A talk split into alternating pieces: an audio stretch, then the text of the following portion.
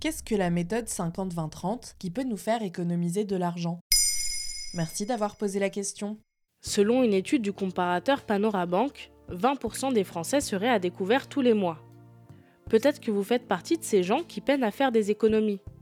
Entre l'inflation et la difficulté à gérer votre budget, vous avez peut-être besoin d'un coup de pouce. Popularisé par la sénatrice démocrate américaine Elizabeth Warren dans son livre All Your Worth The Ultimate Lifetime Money Plan, la méthode 50-20-30 vous propose de séparer vos revenus en trois catégories pour une meilleure gestion.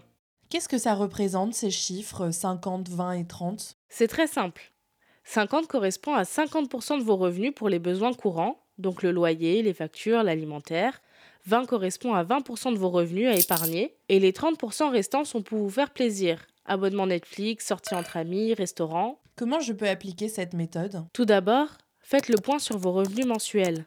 Votre salaire, bien sûr, mais aussi par exemple les allocations, aides au logement ou primes d'activité. Ensuite, additionnez toutes vos charges fixes et déduisez-les de ces revenus. Idéalement, ces charges fixes ne doivent pas dépasser 50% de vos ressources mensuelles. Ensuite, calculez environ combien vous allouez aux loisirs en ne dépassant pas 30% de vos revenus. Cela prend en compte vos abonnements et vos dépenses shopping, plaisir ou sorties. Peut-être faudra-t-il faire quelques ajustements, comme annuler votre abonnement à cette salle de sport où vous n'avez pas mis les pieds depuis plusieurs mois, ou transformer un repas au restaurant entre amis en dîner à la maison. Enfin, il devrait vous rester 20% de vos revenus que vous pouvez épargner. Pour plus de motivation, n'hésitez pas à vous fixer un objectif. Des vacances, un spectacle, un gros achat. Cela vous donnera encore moins envie de piquer dans ces économies à tout moment. Mais mes charges fixes représentent plus de 50% de mes revenus.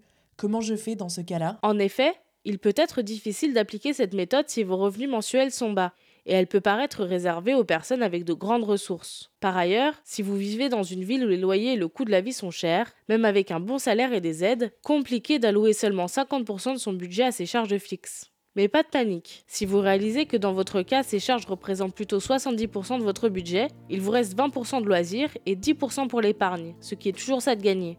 En fait, si le 50-20-30 est un objectif idéal à atteindre, il est à adapter selon les revenus. Voilà ce qu'est la méthode 50-20-30. Maintenant, vous savez. Un épisode écrit et réalisé par Mayel Diallo. Ce podcast est disponible sur toutes les plateformes audio. Et si cet épisode vous a plu, n'hésitez pas à laisser des commentaires ou des étoiles sur vos applis de podcast préférés.